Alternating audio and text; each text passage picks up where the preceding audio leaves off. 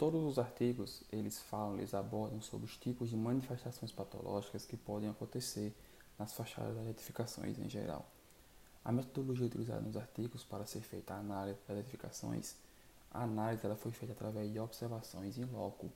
com, seja com auxílio de drone e com a descida de trabalhadores num balancinho.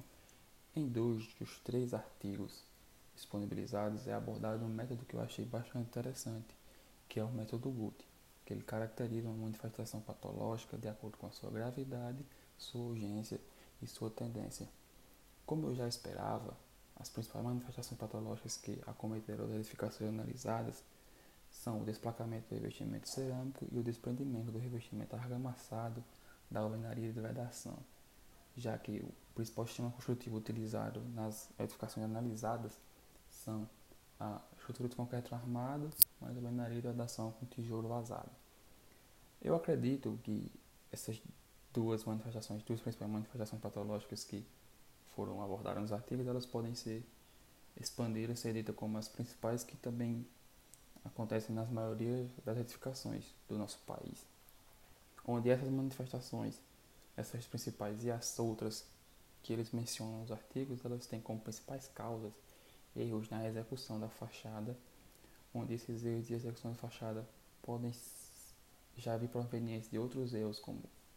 ausência de projeto de fachada ou falha no projeto de fachada, e uma outra causa bastante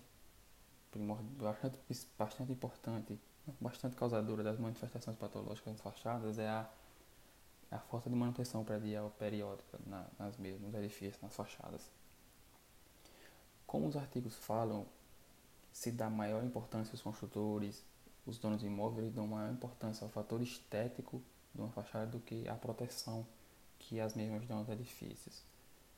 Isso acontece, acredito eu, porque a valorização do imóvel se dará principalmente pela fachada, pelo seu caráter estético, em vez de como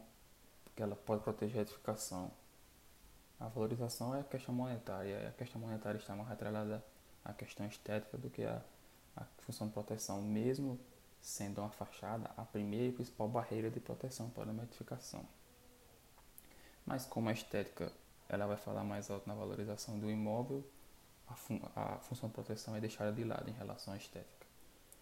Sobre alguns casos de manifestações patológicas aqui na minha região onde eu moro, eu posso falar principalmente, basicamente, das manchas provocadas por ação de chuvas